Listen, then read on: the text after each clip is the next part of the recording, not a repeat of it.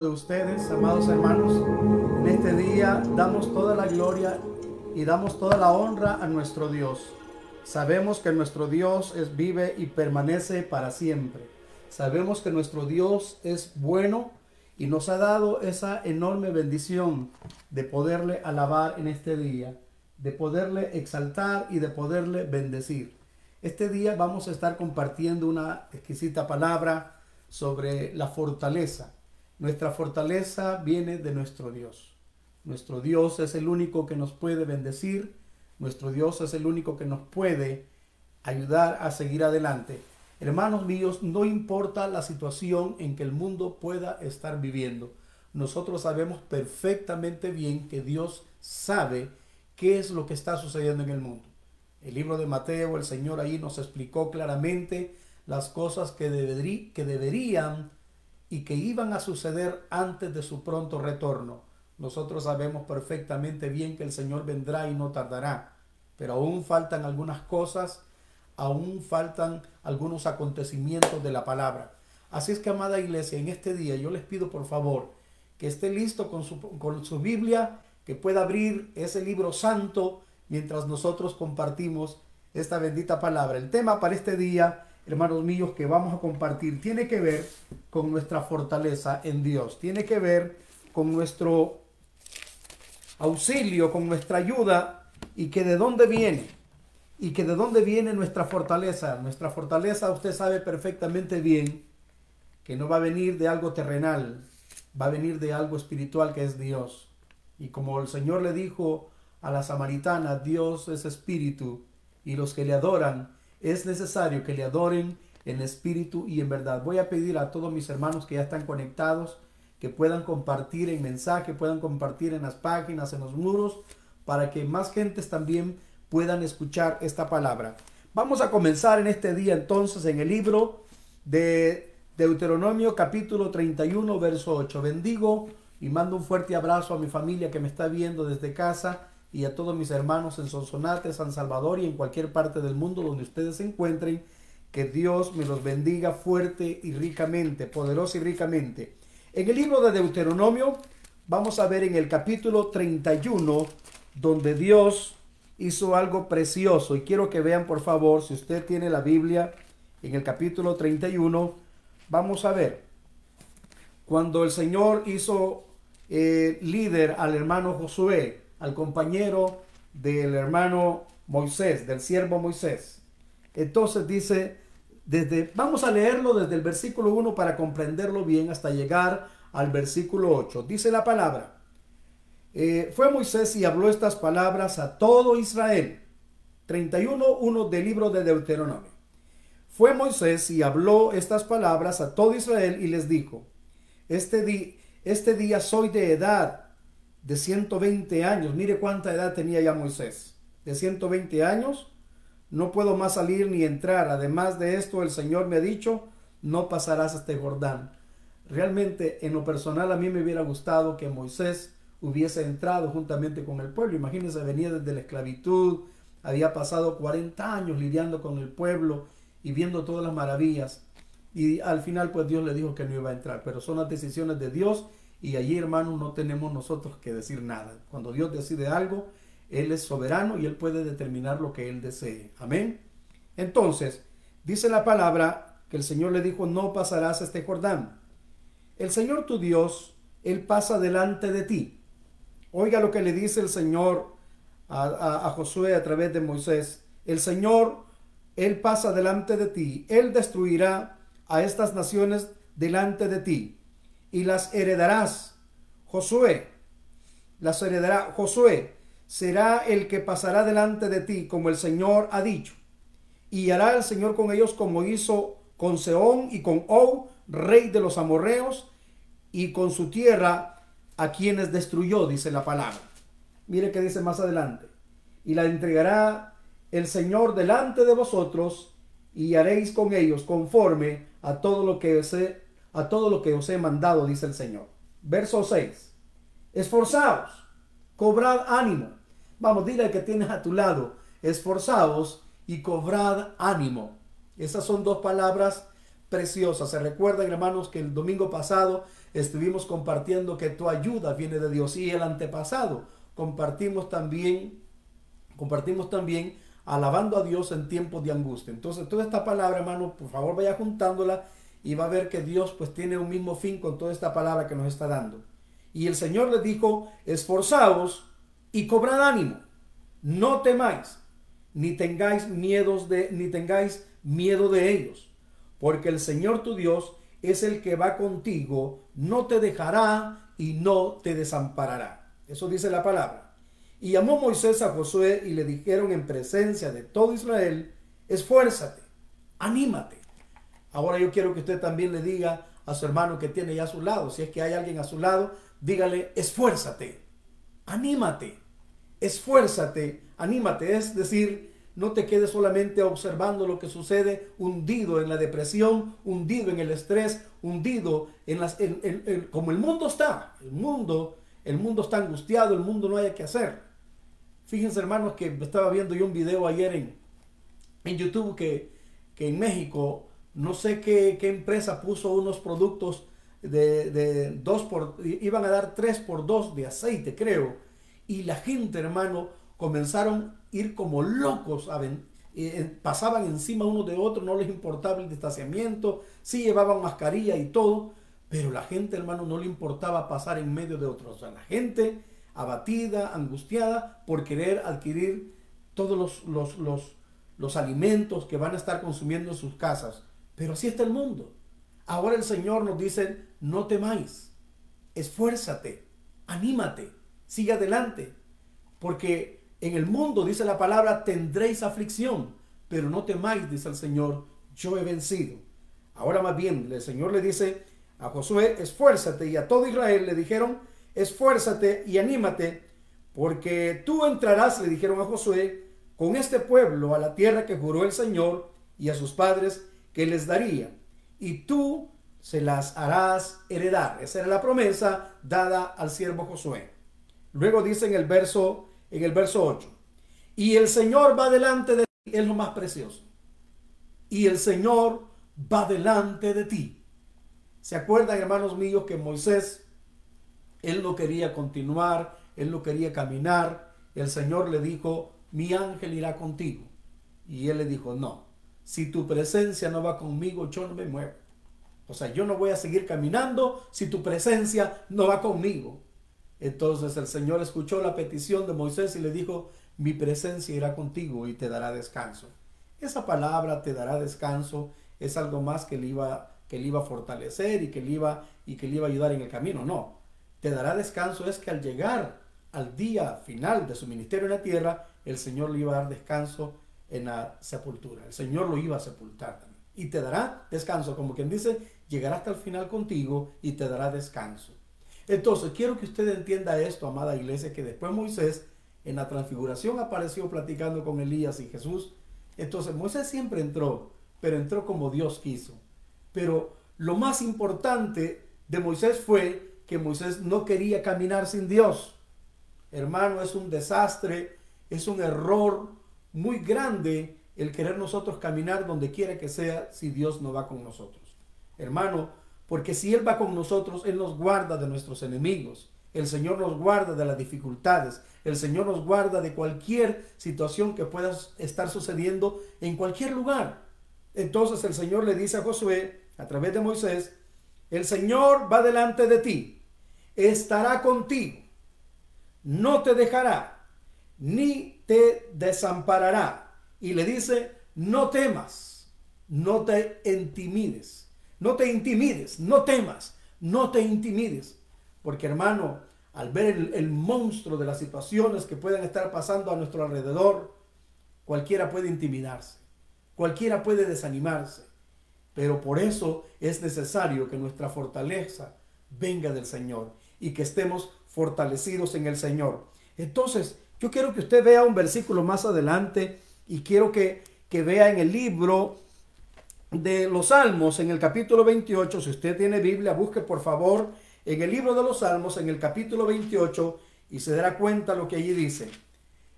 La verdad es de que no era camino fácil. Hermanos, si Moisés había visto, hermano, tremendas batallas en el camino, había peleado con los, con los opositores en el desierto, Moisés también fue un fuerte, perdón, Josué fue un fuerte guerrero, un tremendo compañero y servidor del siervo Moisés.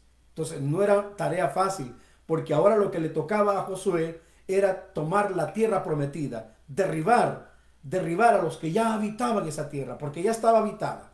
¿Se recuerdan, amados hermanos, antes de leer este versículo que voy a leer en, Salmo 28, que cuando mandaron a, a revisar la tierra para para explorarla, la tierra prometida, cuando Moisés mandó a, a, 12, a 12 personas. Dice la escritura, hermanos míos, dice la escritura que en ese momento, cuando Moisés mandó a esos 12 espías, dice la palabra que desde los 12 solamente dos fueron los que entendieron bien que Dios no estaba mintiendo. Porque cuando vinieron y dieron el informe, hablaron aquellos 10 que venían desanimados que no venían fortalecidos. ¿Sabe por qué? Vieron gigantes y se miraron y se miraron a manera de los a manera de ellos, se miraron ellos como langostas. Imagínense, hermanos, se vieron ellos como insectos a la par enfrente de esos gigantes que ya habitaban, los descendientes de Anak que habitaban esa tierra, se desanimaron, se intimidaron. Pero no así Josué, hijo de Nun, hijos y, y, el otro, ¿cómo se llamaba? Caleb, hijo de Jefone. Estos hombres dice que cobraron ánimo, se animaron y dijeron, no, no es así. El Señor ha dicho que Él entregará esa tierra nuestra por heredad. Y nosotros, dijeron ellos, los vamos a moler como a pan. ¿Y sabe qué significa eso de moler como a pan? Es que cuando los hijos de Israel salían en las mañanas a tomar el pan por la mañana, o sea, el maná, ellos después lo llevaban a unas piedras y ponían el maná y luego allí molían, molían el maná y luego lo convertían en, tortas. Entonces, cuando Josué y Caleb, hermanos, vieron a los gigantes, solamente pensaron, no hombre, el Señor está con nosotros. Nosotros no vamos a ser como insectos delante de Dios porque el Señor va delante de nosotros como poderoso gigante y nosotros lo vamos a vencer, lo vamos a moler como a pan. Los vamos a meter ahí en la piedra de molino y van, a van a quedar como harina. Imagínense cómo pensaban ellos. Y dice la palabra que eso animó al pueblo. Por eso, hermano, es necesario, es imprescindible, es, hermano, muy necesario que tú siempre te lleves con personas que no te van a desanimar. Personas que te van a fortalecer con palabras de fe. Personas que te van a decir, sigue adelante, hermano. No es fácil, pero sigue adelante como dice el Salmo 30, 38, si no me equivoco, o 39, donde dice la palabra que muchas son las aflicciones del justo, pero de todas ellas lo librará el Señor. Usted puede afligirse y todo, pero si usted recuerda la palabra del Señor, si usted recuerda lo que el Señor ha dicho, usted sabrá que no hay obstáculo, que no hay enfermedad, que no hay gigante que no se pueda vencer en el nombre del Señor. Ahora, en el capítulo 28, del libro de los Salmos. Quiero que vean el versículo 7, por favor. Si lo tiene, léalo. Dice el versículo 6, bendito sea el Señor, quien oyó mi voz, quien oyó la voz de mis ruegos. Luego dice el versículo 7, el Señor es mi fortaleza. El Señor es mi fortaleza. En Él confió mi corazón y fui ayudado. Por lo que se gozó mi corazón y con mi cántico te alabaré. Aleluya. Quiero que usted lo lea una vez más. Son dos versículos, el 6 y el 7. Dice, bendito sea el Señor. Bendito sea el Señor que oyó la voz de mis ruegos. Es bueno clamar al Señor. Por eso la palabra dice allá en Efesios 6 que se hagan rogativas, porque el Señor estableció que se hicieran ruegos delante de Él que se hagan rogativas. El Señor oyó mis ruegos, también como lo dice la palabra, clama a mí y yo te responderé y te enseñaré cosas grandes y ocultas que tú no conoces, que tú no sabes. Está en Jeremías 33.3. Entonces, bendice al Señor, porque oyó la voz de sus ruegos. Y luego dice, el Señor es mi fortaleza. Vamos, levanta tus manos y di, el Señor es mi fortaleza. El Señor es mi fortaleza y mi escudo. Sabe que en el libro de Efesios también la Biblia dice que nosotros tenemos que tomar el escudo de la fe. Ahora, relacione estas dos cosas. El escudo de la fe no solamente como un objeto que se tiene, que se va a poner en la mano y con el otro la espada, sino que vea al Señor, al Señor como tu escudo. Porque Él dice, el Señor es mi fortaleza y Él es mi escudo. Por eso todo lo que es la armadura de Dios, todo tiene que ver con la palabra y con la fe. Si usted ve, ve cuidadosamente el libro de Efesios 6 del 10 en adelante, usted entenderá que allí habla todo relacionado con la oración, con la palabra, con el Espíritu, con Dios. Ahora, pero eso lo vamos a leer más adelante. Y luego dice más adelante en el versículo 7, en Él confió mi corazón y fui ayudado. En Él confió mi corazón y fui ayudado. ¿En quién está tu confianza? ¿En quién hemos confiado en estos días? De verdad, hermanos míos, uno puede tomar todas las medidas necesarias y todos los protocolos que nos ponen los hombres en la tierra y magnífico, está bien. Pero olvídate, hermano, si no has tomado al Señor en primer lugar, si no has dejado que Dios tome control de tu vida, en tu confianza y depositarla plenamente en Él. Porque dice, en Él confió mi corazón y fui ayudado. Está testificando y declarando firmemente y dice, y fui ayudado. Luego dice así, dice, por lo que se gozó mi corazón. Mi pregunta es en esta mañana, ¿cuántos de ustedes se gozan cuando realmente han visto el favor de Dios? ¿Hay alguien aquí conectado que pueda decir amén? Ciertamente el Señor me ha ayudado. No dejó que pereciera en manos de los impíos. No dejó que pereciera causa de una enfermedad. No dejó que fuera derribado. El Señor me guardó. Y si estoy en pie, es por la misericordia del Señor. Como dice el libro de lamentaciones capítulo 3, por la misericordia del Señor, no hemos sido consumidos, porque nunca decayeron sus misericordias. Amén y amén. Y fui ayudado, y por eso se alegró mi corazón, se gozó mi corazón, y con mi cántico le alabaré. Por eso es que siempre estamos poniendo unos dos o unos cuantos cantos también para alabar al Señor, porque eso nunca debe de faltar en nosotros. La alabanza a nuestro Dios. Tenemos que alabarle en todo tiempo, como dijo el salmista, bendeciré al Señor en todo tiempo. Y también hay un versículo que dice que el Señor nos rodea con cánticos de liberación. Entonces, ¿sabe hermano mío que cuando nosotros cantamos al Señor, cuando nosotros bendecimos al Señor, somos fortalecidos? Somos fortalecidos. Déjeme contarle, hermano, de algo que viví allá por 1988, algo así, 87, 88 en el estado de Virginia, donde estuvimos en un campamento y una hermana que se llamaba Jane nos contó un testimonio. Y esto creo que una vez se los conté, pero vale, vale el honor volverlo a contar. Y esta hermana dice que iba pasando un puente de madera, un woodbridge, un puente de madera, y de repente había como una tabla que estaba ya viejita y estaba podrida, y ella no se fijó y, se paró allí. Y en ese momento una de sus extremidades se fue en ese puente de madera y quedó atorado y no lo podía ya sacar fácilmente. Y ella lo que quería, eh, auxilio, pedía socorro, auxilio, que la ayudaran. Pero esa mujer, hermano, no tenía nadie humanamente que le ayudara. Ella sola iba. Y dice que en ese momento irrumpió una voz del Señor. En medio del silencio salió la voz del Señor y le dijo, hija, alábame, hija, bendíceme. Y dice que ella comenzó a reclamarle a Dios y le dijo, Señor, ¿cómo quieres que te alabe? Si ahorita mi pie está atorada, mi pierna está atorada y, y ahorita lo que tengo es dolor. Esa mujer estaba angustiada, estaba llorando, estaba con ese fuerte dolor, con su pierna trabada en ese puente de madera. Y el Señor le dijo una vez más, alábame y ya vas a ver cómo la fortaleza viene del Señor, cómo el auxilio, cómo la ayuda viene del Señor. Y dice que ella, bueno Señor, si tú me dices que te alabe, pues te voy a alabar. Y dice que esa mujer comenzó a alabar desde ese lugar al Señor. Milagrosamente, como que dos manos abrieron una tabla hacia un lado y otra a otro lado, y ella pudo sacar su extremidad, pudo sacar su pierna, y cuando ella se la chequeó para revisarla si tenía alguna herida, algún rasguño por lo que le había sucedido, no tenía completamente nada no tenía completamente nada. Y ella pudo alabar al Señor. Ella clamó al Señor, hizo sus ruegos al Señor y el Señor le indicó, le dio la manera cómo hacerlo. Hermano, la, mejor receta vino del cielo. Vamos, dígalo conmigo. Nuestra mejor receta viene del cielo. Nuestra mejor receta viene del trono de la gracia. Hermano, muchas veces uno puede tomar todas las medidas necesarias y no funcionan.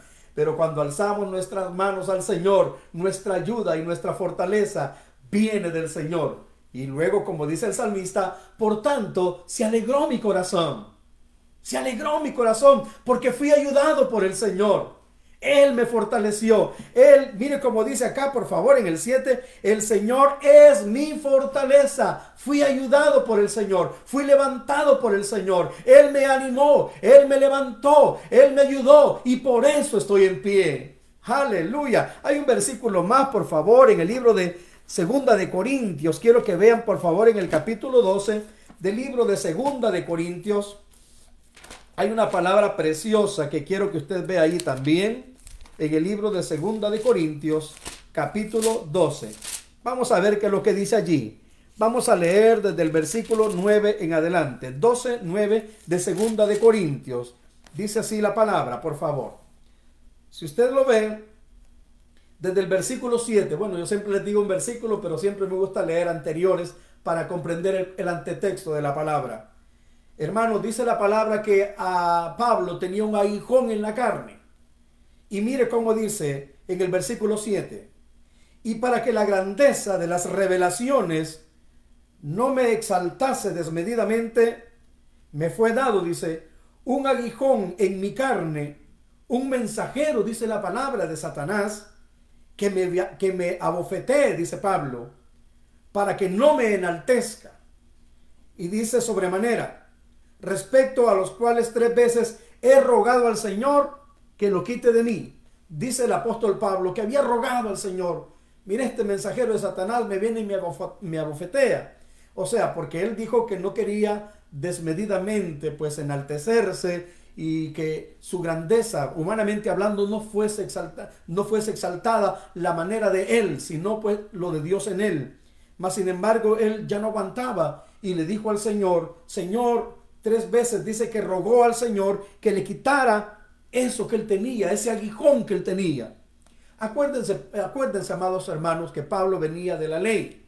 Pablo venía con aquella costumbre de perseguir a la iglesia. Pablo venía con aquel ambiente de hacer las cosas humanamente hablando, porque en la ley es haz esto y vivirás. En la gracia es cree y lo recibirás. En la ley tenía usted que hacer algo para alcanzar algo conforme, claro, a los mandamientos que el Señor había dicho, pero ya en la gracia no es por obras, para que nadie se gloríe, porque es por fe, no por obras, que se hacen las cosas en el Señor. Entonces Pablo como que se sentía tentado también a querer hacer otra vez las cosas en la carne, hacerlas como estaba acostumbrado. Hermano, por eso usted debe de entender el antetexto, porque había un ambiente de, de que su hombre interior, ese hombre el almático quería enaltecerse, quería engrandecerse. Acuérdense de ustedes de todos los fariseos. ¿Qué es lo que hacían los fariseos? Y Pablo era fariseo de fariseos. Entonces a los fariseos les gustaba ser visto en las plazas. A los fariseos les gustaban las salutaciones y que les dijeran rabí. Les gustaba ser respetado. Les gustaban los primeros asientos en las, en las sinagogas y ser alabados por los hombres. Entonces, por eso dice que ese mensajero venía y pa, pa, y lo abofeteaba para que no se enalteciera. Así es que que Dios nos guarde, hermano, porque el día que nos enaltezcamos nosotros, el día que nos, que nos elevemos nosotros en nuestra propia manera de ser, entonces el Señor se va a apartar de nosotros. De verdad, Dios tiene que ser el único objetivo en nuestra vida de enaltecimiento. Él tiene que ser engrandecido, no a nosotros, oh Señor, no a nosotros, sino a tu nombre da gloria, por tu misericordia y por tu verdad. Entonces, mire qué es lo que dice acá. Cuando él estaba rogando al Padre por esa, por esa situación que él estaba viviendo, el Señor le dijo, en el verso 9, el Señor le dijo, bástate mi gracia, bástate mi gracia, porque mi poder, mire cómo le dijo, bástate mi gracia, porque mi poder se perfecciona en, en la debilidad. Por tanto, de buena gana me gloriaré más bien en las debilidades para que no repose sobre para que para que repose sobre mí el poder de Cristo. El Señor le dijo, "Bástate mi gracia." O sea, en otras palabras, fortalécete en mi gracia. Bástate mi gracia. Porque cuando eres débil en la carne, cuando eres débil en tu manera de ser, entonces eres fuerte en el espíritu. ¿Saben, hermanos míos, que yo les digo en este día también que nos baste la gracia del Señor? Porque la ley, hermanos, la ley en lo humano, todo, o sea, la religión es todo lo que el hombre hace por querer agradar a Dios, por querer agradar a los hombres. Pero una vez usted viene al Señor y muere, como dijo el apóstol Pablo en cierta ocasión, ya no vivo yo, sino que Cristo vivo en mí. Y lo que ahora vivo en la carne, lo vivo en la fe del Hijo de Dios. Eso es, bástate mi gracia. Bástate mi gracia. Esto solamente me recuerda aquel que le dijo, muéstranos al Padre y nos basta. ¿Quién se recuerda quién dijo eso? Basta, muéstranos al Padre y nos basta. O sea que él estaba viendo a Cristo y no le bastaba la gracia, no le bastaba el ministro de gracia, no le, no le bastaba Jesucristo. Si a ti no te basta Jesucristo, entonces hermanos míos estás perdido porque Él es suficiente. Como dijo Juan, de su plenitud tomamos todos y gracia sobre gracia. Su gracia es suficiente. Permanecer en la gracia es lo mejor que puede haber porque allí ya no hay religión. Allí no hay enaltecimiento de hombre. Allí no hay, hermanos, mandamientos de hombres. Todo procede de Dios. Aprendamos a decir, ¿a quién tengo yo en los cielos sino a ti? Y fuera de ti, nada deseo en la tierra. Porque ya no vivo yo, dijo el apóstol Pablo, sino que Cristo vive en mí. Su gracia vive en mí. Su gracia ahora me basta. Entonces, cuando tú te refugias en la gracia, la operación humana termina. Cuando tú te refugias y te fortaleces en la gracia, todo lo humano en ese momento deja de ser y comienza lo celestial y comienza lo bendito de Dios. Qué importante entonces es decir en este día que nos baste la gracia del Señor. Que nos baste la gracia del Señor. No sé si ustedes quieren escribir ahí, que nos baste la gracia. Porque mi poder, dice el Señor, se perfecciona cuando tú eres débil. Si usted es débil en la carne, bendito sea el Señor. Pero si usted, si usted es fuerte en el Espíritu, si usted está fortalecido en la gracia, usted será fuerte en el Espíritu. Nada podrá contra usted. Las puertas del infierno no prevalecerán contra usted. Ahora, claro, vamos a leer un versículo más y quiero que vayan, por favor, por favor, al libro de siempre de, Salmos. Quiero que vayan en el capítulo 73. Hablamos ya algo de él, pero hay un versículo que quiero que vean en el capítulo 73, siempre de Salmos. Quiero que vean, mire lo que dice en el versículo 26, 73, 26. Dice de la siguiente manera, oiga por favor. Bueno, en el versículo 25 dice, ¿a quién tengo yo en los cielos sino a ti? Y fuera de ti, nada deseo en la tierra. Oiga cómo dice el versículo 26, mi corazón, mi corazón mi corazón y mi carne desfallecen, mas la roca de mi corazón y mi porción es Dios para siempre. Vamos, digan conmigo. Mire cómo dice, mas la roca de mi corazón y mi porción es Dios para siempre. Acuérdense, hermano, que este hombre, Asaf, era, era uno de los sacerdotes del Señor. Este hombre era ministro que oficiaba en el santuario. Entonces, era uno de los que el Señor les había dicho, porque a toda la tribu de Leví, el Señor les dijo que él sería su heredad. A todas las tribus se le repartieron su herencia, pero a la tribu de Leví, el Señor le dijo, yo seré vuestra heredad, yo seré vuestra fortaleza, yo seré vuestra provisión, yo seré quien os dé vuestro alimento, vuestra bendición, vuestra cobertura, la van a tener de mí, dependan de mí. Y por eso Asaf comprendió y dijo, bueno, bueno, ¿a quién tengo yo? Dijo, sino al Señor, y fuera de él nada deseo en la tierra. Por tanto, mi carne y mi corazón desfallecen, mas la roca de mi corazón y mi porción es el Señor. Bendito sea el Señor. Ahora dice el 27, porque he aquí, los que se alejan de ti perecerán. Tú destruirás a todo, a todo aquel que de ti se aparta. Todo aquel que ya no se fortalece en el Señor va a ser destruido. Sálgase de la fortaleza Sálgase de la envoltura de la, de la bendición, de la gracia y usted va a perecer. No va a ver el favor de Dios. Usted va a decaer, usted va a ser vencido.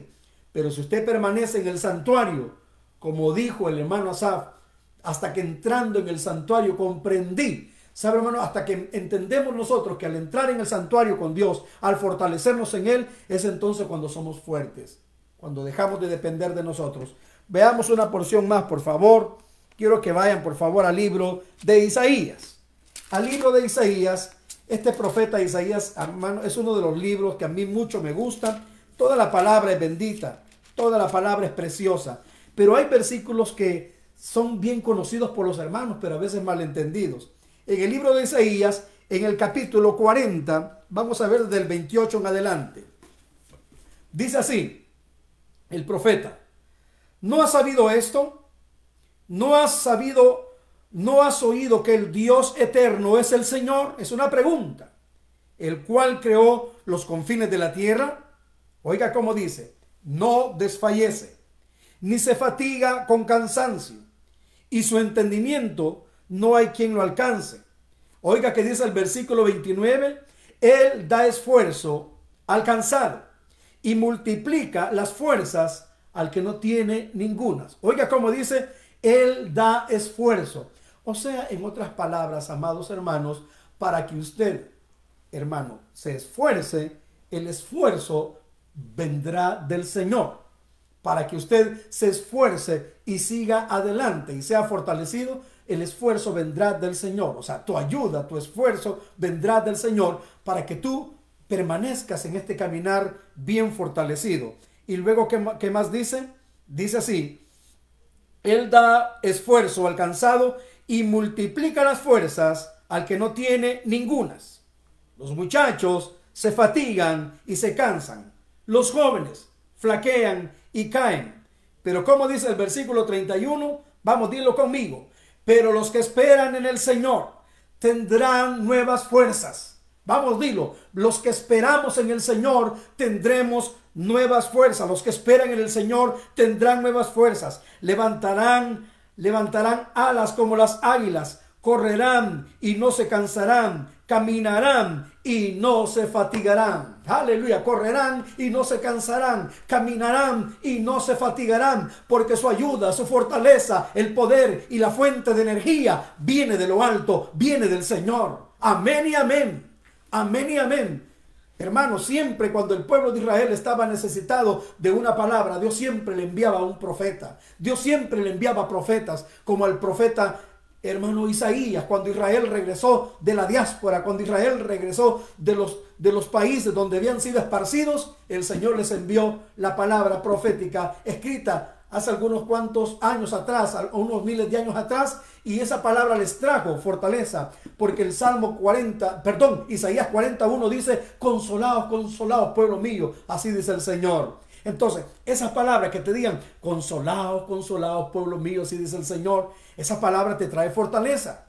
¿Cuántos muchas veces están desconsolados que no han podido trabajar, que no han podido ya salir libremente afuera? ¿Cuántos están muchas veces quizás estresados, agobiados con tanta situación y que ya están preocupados, que ya no hayan que hacer? Pero el Señor te dice, consolaos, consolaos, porque los que esperan en el Señor tendrán nuevas fuerzas, levantarán alas como las águilas, correrán y no se cansarán, caminarán y no se fatigarán, levantarán alas como las águilas. Vamos, águila, levántate.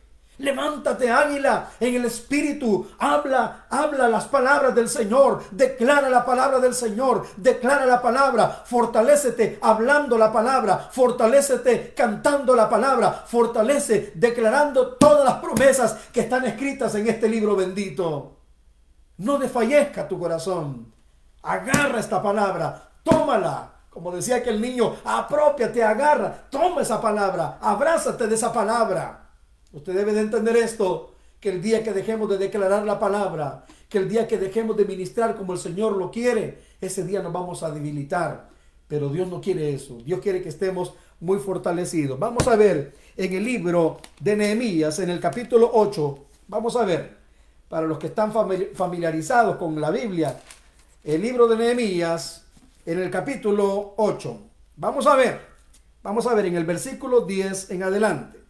Sabe, hermanos míos, que el libro de Nehemías, juntamente con Esdras, Esdras y Nehemías, fueron los hombres restauradores. porque restauraron el templo, restauraron los oficios sacerdotales, restauraron, hermano, la lectura de la palabra también, y eso trajo mucha bendición al pueblo. Hermano, tenían tiempos ellos de estar, hermano, eh, asediados por los enemigos. Tenían ahí a Zambalac, a Gesén el árabe y a Tobías, hombres amenazantes que los amenazaban a cada rato. Aun cuando ellos estaban construyendo el muro, les mandaban, les mandaban comunicados, les mandaban ahí unos mensajes y les decían, judíos débiles, les decían, débiles, débiles judíos, si una zorra pasa por ese muro, les va a botar el muro. Pero dice la palabra que ellos se fortalecieron de esta manera. Tenían una espada en la mano y con la otra trabajaban. Con una peleaban, con la otra trabajaban. Y de esa manera ellos dijeron, levantémonos, esforcémonos, levantémonos y edifiquemos. Se animaron. Y hermanos, en el capítulo 8 del libro de Nehemías, en el versículo 9, quiero que vea. Y Nehemías, el gobernador, y el sacerdote Esdras, escriba, y los levitas que hacían entender al pueblo, dijeron a todo el pueblo, Día santo es al Señor nuestro Dios. No se pongan tristes, no lloren, porque todo el pueblo lloraba oyendo las palabras, porque habían estado leyendo la palabra en todo el capítulo 7 habían estado leyendo la palabra y entonces el pueblo estaba como tocado, estaba como como como impactado por la, por la lectura de la palabra, porque tenían años de no escuchar la palabra de boca de un sacerdote. Hermano, tenían tiempo de no escuchar la palabra. Y por eso el pueblo estaba llorando. Y mire, hermano, Qué lindo es cuando alguien es impactado por la palabra. Es difícil que se quede así con los ojos en seco. Siempre se le derrama más de alguna lágrima porque la palabra de Dios te impacta. La palabra de Dios te trae fortaleza. La palabra de Dios te trae consuelo. Y dice, no se pongan tristes. Si yo no les estoy leyendo algo malo, les estoy leyendo la palabra, lo que el Señor nos dijo a través de, sus siervos. Así es de que eh, fortalezcanse, oigan la palabra. Y les dice en el versículo 10 y les dijo, id, comed grosuras, vamos, coman, levántense, beban vino, dulce, y enviad porciones a los que no tienen nada, compartan. Y mire que dice, porque día santo es a nuestro Señor. No se pongan tristes, no os entristezcáis, porque el gozo del Señor es vuestra fuerza. Algunos dicen fortaleza, pero esta versión dice, el gozo del Señor es vuestra fuerza. Hermano, ¿qué cuesta sonreír en el tiempo del dolor? ¿Qué cuesta sonreír cuando duele algo del cuerpo? ¿Qué cuesta sonreír? Pero el gozo del Señor, levante tu mano y di conmigo, el gozo del Señor es mi fuerza. Me fortalezco en el gozo, me fortalezco en el gozo. Muchas veces he compartido esto de que Cristo venció lo oprobio, venció hermano la cruz, venció al diablo, venció todo, porque dice la palabra en Hebreos que el gozo del Señor iba puesto delante de él. Y menospreció lo propio, porque el gozo iba delante de él. Era como el guía de él. El gozo del Señor iba delante de él. Por eso es necesario, hermano, que nos alegremos en el Señor, que nos gocemos en el Señor, porque eso también nos fortalece. Eso también nos fortalece. La Biblia nos da muchos versículos donde habla de que tenemos que alabar al Señor en su santuario, hacerlo con gozo, con panderos, con arpas, con danzas y todo lo que respire, alabe al Señor. Dice la palabra que le dijo entonces Nehemías, el gozo del Señor es vuestra fuerza. Vamos, levanta tu mano y di conmigo, el gozo del Señor es mi fuerza. Dile al que tienes a tu lado, el gozo del Señor es tu fuerza. Aleluya. Hermano, hace un tiempo yo vi un video de una señorita que estaba saliendo del hospital y le pusieron, bueno, yo no sé si estaba saliendo, pero estaba con todas las cosas puestas en las manos y estaba ahí cantando y bailando, cantando y bailando y todo celebrando con ella. Y también cuando otro hermano también iba saliendo, hoy que está en este tiempo de pandemia, el hermano iba saliendo también sano del coronavirus, todo el mundo cantando y alabando al Señor. Saben que el gozo del Señor nos hace fuertes para cualquier tipo de, de situación que se pueda estar viviendo. Es importante entonces fortalecernos en el gozo del Señor. Vamos, dilo conmigo. El gozo del Señor es nuestra fuerza. Aleluya. Leamos un versículo más y quiero que vayan al Salmo 46. Ya casi voy concluyendo. Pero no se me estén durmiendo. Vamos, anímate, gózate. Salmo 46, versículo 1 en adelante. Y este canto ya lo hemos cantado. Dios es nuestro amparo y fortaleza. Mire cómo dice. Aleluya. Dios es el refugio de su pueblo y vencedor de las naciones. Mire cómo dice. Versículo 1 en adelante. 46 de Salmos. Dios es nuestro amparo. ¿Y qué más? Dios es nuestro amparo y fortaleza. Nuestro pronto auxilio en las tribulaciones. Por tanto, dígalo conmigo, por tanto, por tanto, no temeremos, aunque la tierra sea removida y se traspasen los montes al corazón del mar, y aunque bramen y se turben sus aguas y tiemblen los montes a causa de su braveza. Dios es nuestro amparo y fortaleza. Dios es nuestro amparo y fortaleza. Y lo voy a leer todo porque está precioso este salmo. Dice la escritura así, que del río sus corrientes, aleluya, del río sus corrientes alegran la ciudad de Dios. Del río sus corrientes alegran la ciudad de Dios. Mira otra vez el gozo del Señor, alegran la ciudad de Dios. Dice el santuario de las moradas del Altísimo. Dios está en medio de ella y por lo tanto no será conmovida. Dios la ayudará al clarear la mañana. Bramaron las naciones, titubearon los reinos, dio él su voz y se derritió la tierra. Vamos, dilo conmigo. El Señor de los ejércitos está con nosotros. Nuestro refugio es el Dios de Jacob. Y por eso invita el salmista y dice, venid, ve las obras del Señor, que ha puesto asolamientos en la tierra, que hace cesar las guerras hasta los fines de la tierra, que quiebra el arco, corta la lanza y quema los carros en el fuego. Oiga como dice el verso 11, estad quietos y conoced que yo soy Dios Seré exaltado entre las naciones. Seré exaltado entre las naciones, enaltecido sobre la tierra. El Señor de los ejércitos está con nosotros. Nuestro refugio es el Dios de Jacob. Aleluya. Termino con un versículo que prácticamente todos se lo pueden. Y quiero que usted vea el libro de Filipenses. Le llaman el libro del gozo, del gozo la plenitud del gozo. Libro de Filipenses. Vamos ya aterrizando en este avión de la fortaleza, en la fortaleza de Dios, la fortaleza que proviene del Padre. En el libro de Filipenses, en el capítulo 4, y yo quiero que usted, antes de leer que Cristo es nuestra fortaleza y que todo lo puedo en Cristo porque Él me fortalece, quiero que usted lea antes lo que dice para que entienda por qué es que Pablo dijo eso en el capítulo, en el capítulo 4, versículo 10, dice así. Mire cómo dice, si usted ve desde el versículo 9 lo entenderá mejor. 4.9. Lo que aprendisteis y recibisteis y oísteis y visteis en mí, dice el apóstol, dice esto haced. 4.9 de Filipenses. Y el Dios de paz estará con vosotros, lo mejor de lo mejor. En gran manera, dice el apóstol Pablo, me gocé en el Señor de que ya al fin habéis revivido vuestro cuidado de mí, de lo cual también estabais solícito, pero os faltaba la oportunidad. Sabe que hay muchos hermanos también que solamente están esperando la oportunidad de bendecir y de hacer lo que el Señor les permite que hagan. Amén. No lo digo el apóstol, dice porque tenga escasez, pues he aprendido a contentarme cualquiera que sea mi situación.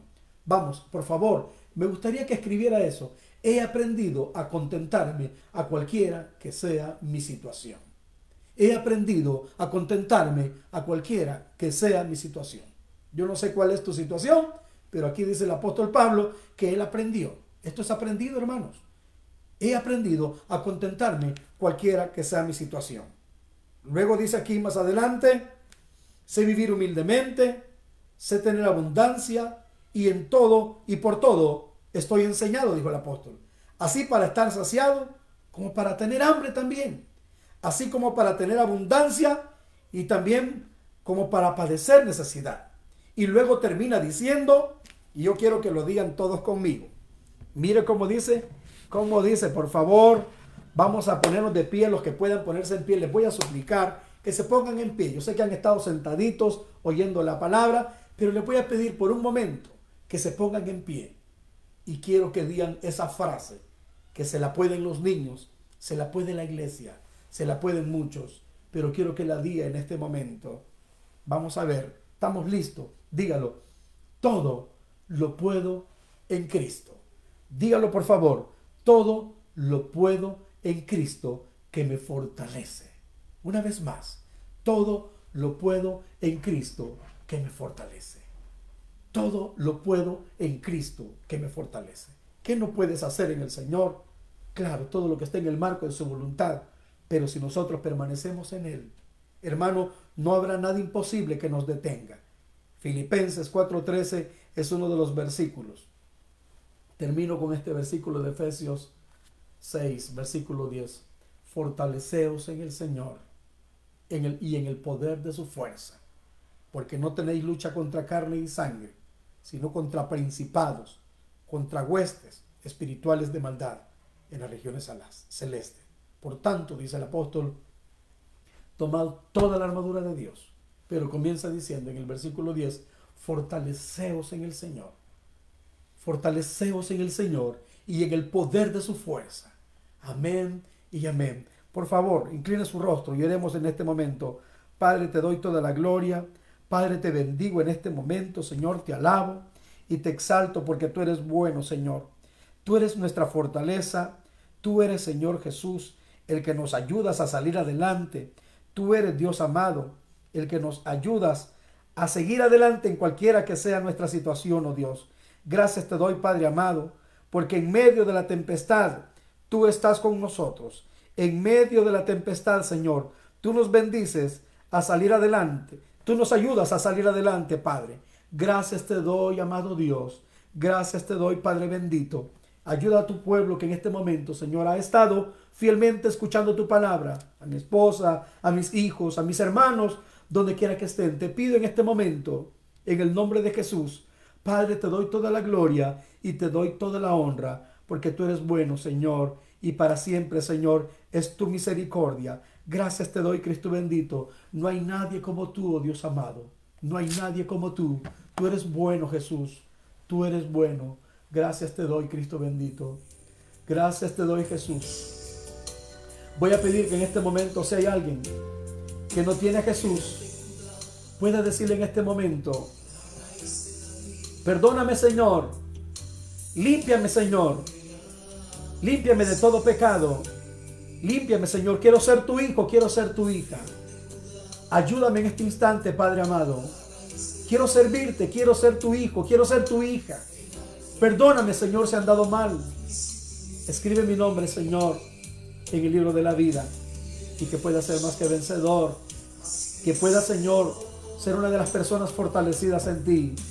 Amén. Y si alguien en este instante también está enfermo, dígale, Señor, me fortalezco en ti. Y tu poder, Señor, se perfecciona en mi debilidad. Y soy sana de esta enfermedad. En tu nombre, Señor. En el nombre de Jesús porque el gozo del Señor es mi fortaleza. Amén, amén y amén.